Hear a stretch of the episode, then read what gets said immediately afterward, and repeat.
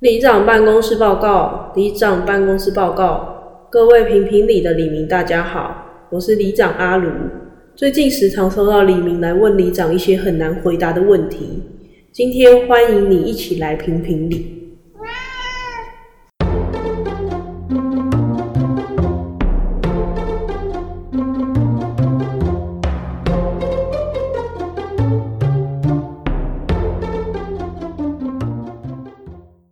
大家好，我是里长阿卢我，装是阿伟，请你这礼拜不要再安安不分了，这我没办法控制，好不 好？不然我不要讲话，你加油。我不敢说话，不敢，我不知道这个形式你觉得大家会喜欢吗？我也看不出来。老实说，因为我看后台流量好像差不多啊、哦，反正就都没人在听嘛，但至少不要下降就好，拜托不要 不要走。你就不要安安不分，大家就不会跑走。有人是因为我安安不分，然后决定不听的吗？真假的？他不听哦、没有，他没有听啊，他只是说他有时候会关掉，冷静一下，好，那那就是他的问你题。跟他道歉一下，为什么要跟他道歉？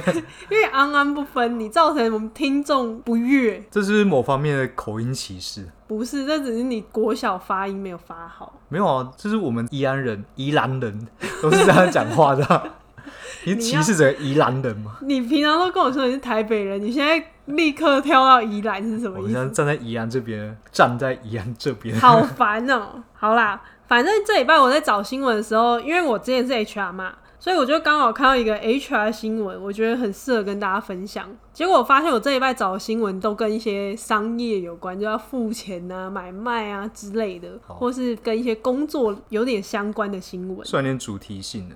几乎都是跟工作相关的。好，然后先讲我第一个跟 HR 相关的新闻。中国有一个网友，他在论坛发文，他就说他前几天应征了一个公司的工程师，对，就安排了三轮面试之后结束啊，他就被 HR 拉进一个群组，结果群组里面他进去就有六个人，那这六个人全部都是通过那三轮的严格的面试。HR 就说你们都符合要求，但是我们没办法考虑要选谁，你们就自己开工资，谁低我就用谁。去竞价，对，超靠腰。这时候就有两个人，他连喊都没喊就直接离开。这有点羞辱人。那有另外一个人，他喊了八 K，折合台币大概三万五。最后一个他喊的六 K，大概台币的两万六。HR 看完之后就说：“好，那你这个两万六的明天来报道，还有这招，你觉得怎么样？”我觉得好像还不错。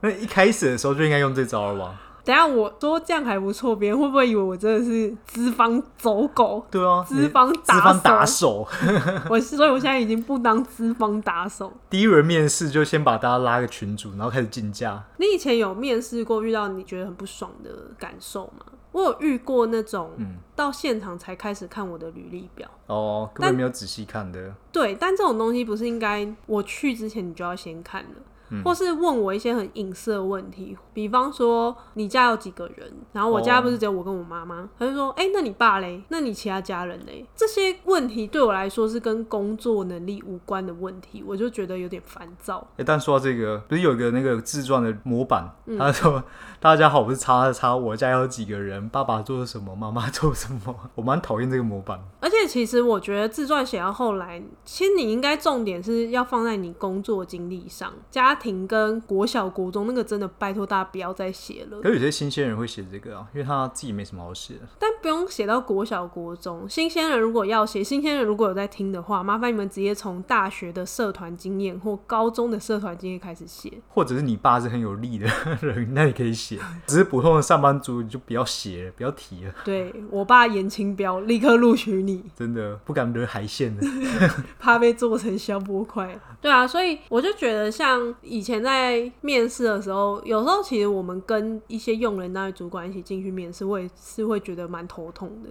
嗯，哦，自己他没有做功课，对他可能就现场在那边翻，有一些主管还会一直讲自己的丰功伟业，可是其实对面试人来说会，他们会觉得很累。你丰功也丰功野味，好 吃，你丰功伟业到底关我屁事？对吧、我来这边又不是听你在讲什么丰功伟业，还有，我觉得新鲜人可能不敢写说你想要多少薪水，嗯可是当你换了两三份工作，你其实也知道自己想要多少，或你市场价值有多少。有时候我会写说，假设例如说我开五万块好了，嗯假设，然后最后面试到最后阶段，他才说哦五万块我们可能没办法。那你干嘛找我？对啊我不是就这个已经写了吧？一开始就是讲好东西，对啊，所以就像我讲，一开始就要竞价。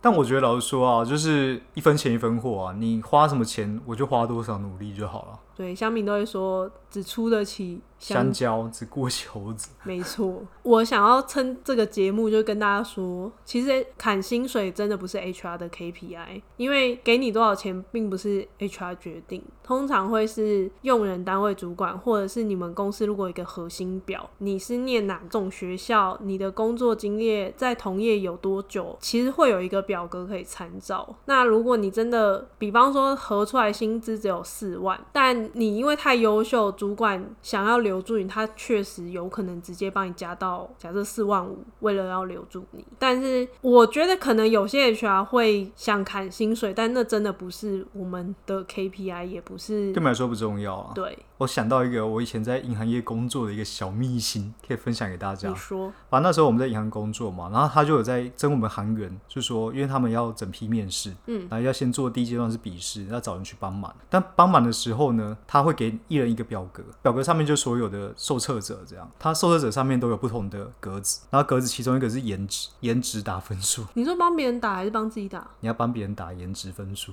这不知道， 所以他因为有我不用在前台啊，对他那个是真前台啊，然后他就是要打颜值分数，所以脸是有差的，好残酷。偷偷的打。哎、但我认真说，我认真说，长得好看确实，不管在找工作还是什么，真的是很有无用。往不利啊！从学生时期到出社会都是很顺畅的、 辛苦你了，啊真的好辛苦， 你也辛苦了， 没有，我超不辛苦的，好不好？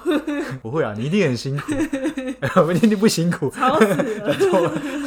你讲到工作，我就想到另外一个新闻，反正就是有一个情侣，她有在呃匿名的脸书社团分享说，她男友她工作很累，然后就换了一个新的工作，然后换了工作之后，她发现男友一样是每天去上班嘛，薪水好像比较高，但是也不知道做什么事情。然后有一天她在跟她男朋友出门的时候，然后她男朋友不在车上，她就看她车上的置物柜里面有发现有一串钥匙。当时就觉得不对了，赶快去调行车记录器，然后后来发现她在上班时间是跟一个富婆出门的，这就是他的新工作吗？ 对，所以后来发现他的新工作是被一个富婆包养，然后一个月八万块，好赞哦、然后他就分享给网友，嗯然后网友就说：“哇，这这么好的工作哪边找啊？”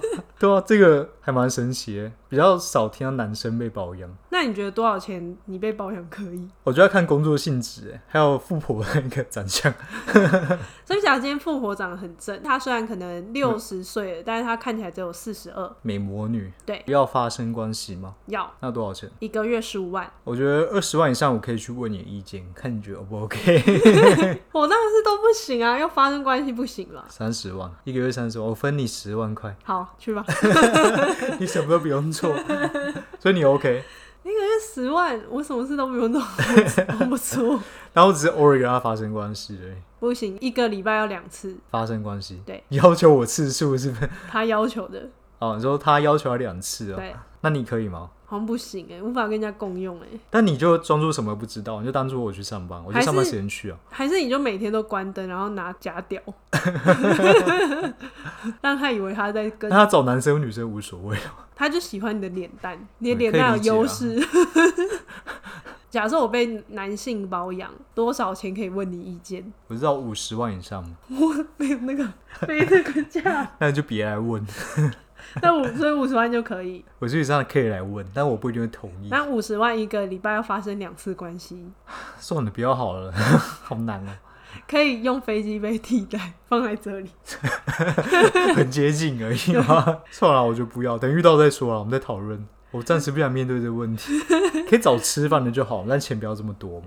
我有一个跟这个类似的新闻，有一个土豪他都会去抖内那些主播，然后他很喜欢一个伪娘的主播，就他抖内完之后发现，其实那人是一个女生， 他超不爽的，他就喜欢伪娘。对他想要男性的，所以他就很生气。然后这个伪娘就还特地发文强调自己是货真价实的男人，这到底是男男女的啊、不知道啊，但你看他的长相，我看一下，其实有点阳刚吧，因为他这个包太多了，真的有可能是男生。可是这张就很女性，哎、没有啊，这个有喉结的感觉，哪有？因为他上一张他是故意把脖子遮住，好像在遮喉结，可以引起就伪娘控的遐想，好、哦哦，有没有别张啊？就两张而已。可因为这个特效太多，实在也看不出长相是怎么样。大家可以去找这个伪娘，叫做宣墨，车干宣墨水的他墨是，台湾人吗？不是中国人。中国人。嗯可是 AI 变脸现在已经很发达了吧？不是很多大叔会变妹子吗？对，也是哦。接下来我就分享另外一个新闻好了，也是跟情侣有相关的。有一对情侣啊，他们就去夜市吃饭，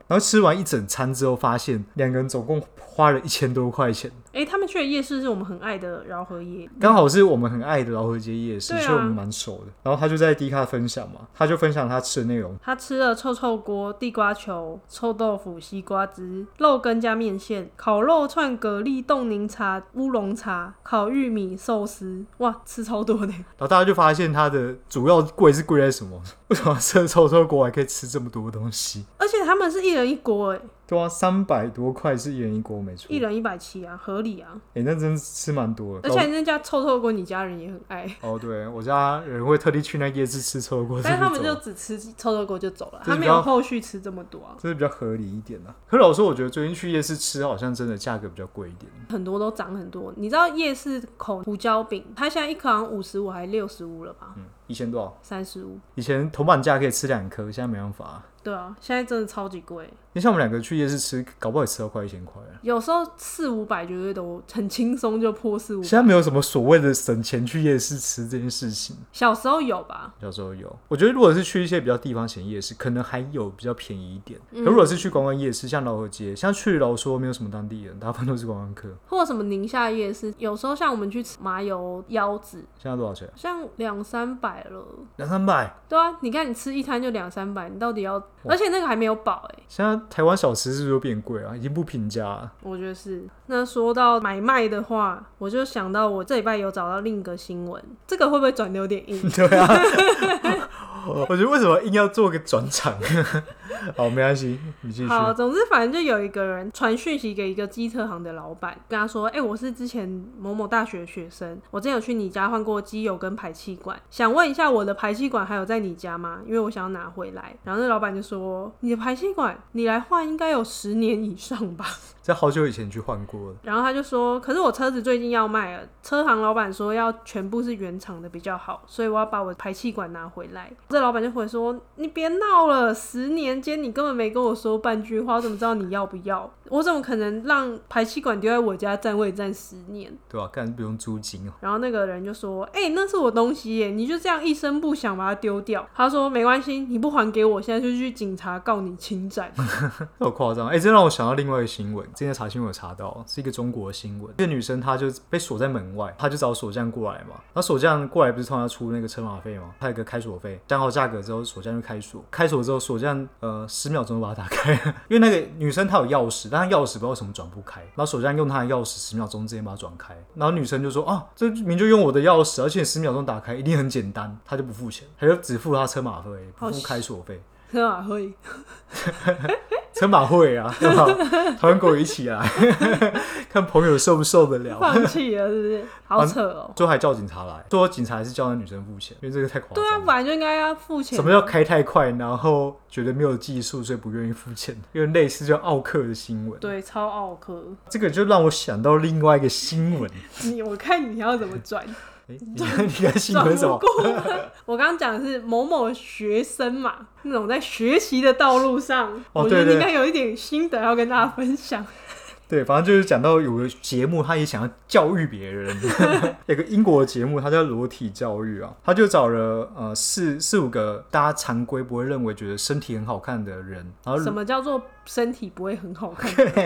不是世俗观念的好看的身体的人，然后裸体站在这些青少年的面前，那他目的是想要打破他们所谓正常化的身体，我有看到，就比方说奶外扩啊，可能外扩啊，或者是男生下有垂或肚有点小肚子的身体，不是指小肚子，那个肚子很大，啤酒肚，类似像这样。我觉得大家可能被一些社交媒体影响，就觉得说有什么身体是正常的身体。而且很多人会有容貌焦虑，也是因为一直被灌输说这些身体看起来才是正常。比方说女生就要都很瘦啊，男胸生要部很很大、男生要很壮啊，对对对全身肌肉啊，因为他们在社交媒体上面看到都是这个样或是子。男生要一百八以上，一七六就是常废嘛，没有啦，没有啦，一七六 OK 啊啦。然后很多观众看了觉得不理解啊，他觉得为什么在小孩子面前脱光啊，觉得这是俗气又低俗的节目啊。关于这个裸体教育啊，其实国外好像有类似的新闻，有个老师，然后他给小朋友看大卫像，还有看《创世纪》，然后就是裸体的嘛，应该是小学一二年级的小朋友看的。然后看完之后，家长反弹说，为什么要给小朋友看裸体？这件事超不合理的，人出生也是裸体啊。而且我觉得教育小朋友裸体比教育小朋友性教育还要简单吧。对，因为有时候性教育反而大家很难启齿。很难解释说为什么，但是你要教小朋友说哦，那个是鸡鸡，那个是梅梅之类，你要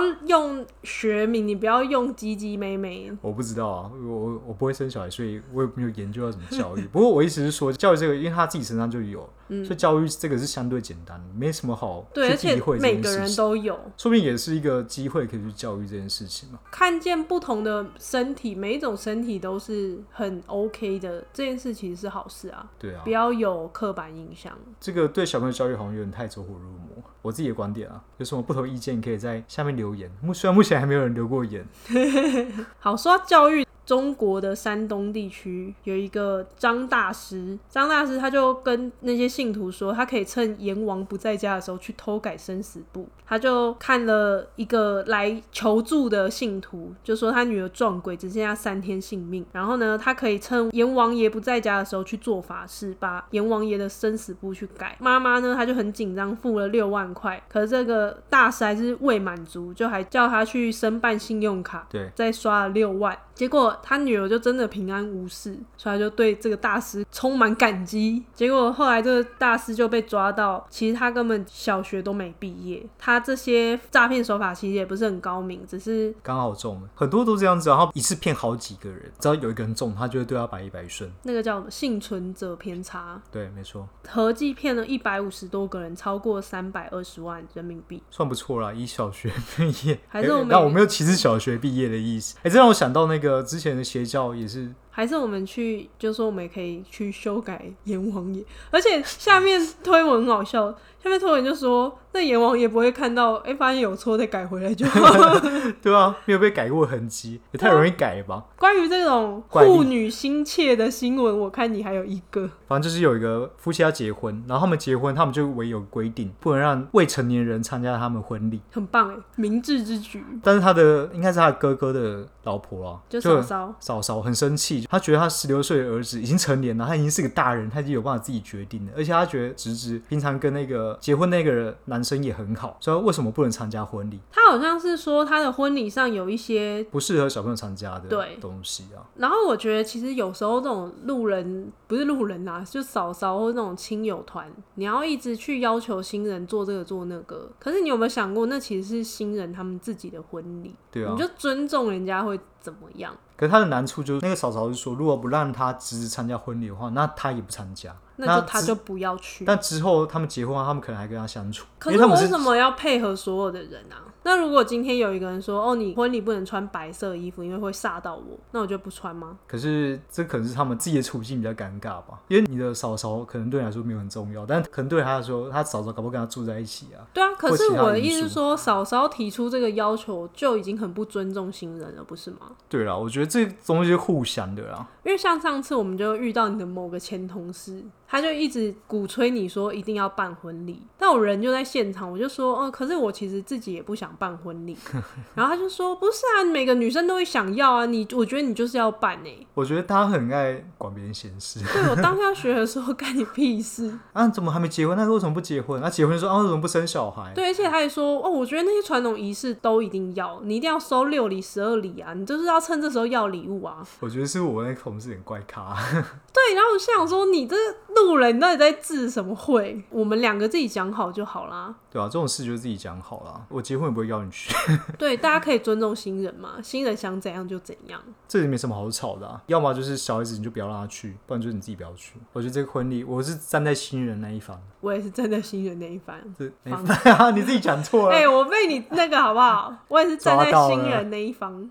大家对于这一拜的新闻觉得怎么样呢？除了我们转场很硬之外， 大家喜欢那种转场方式吗？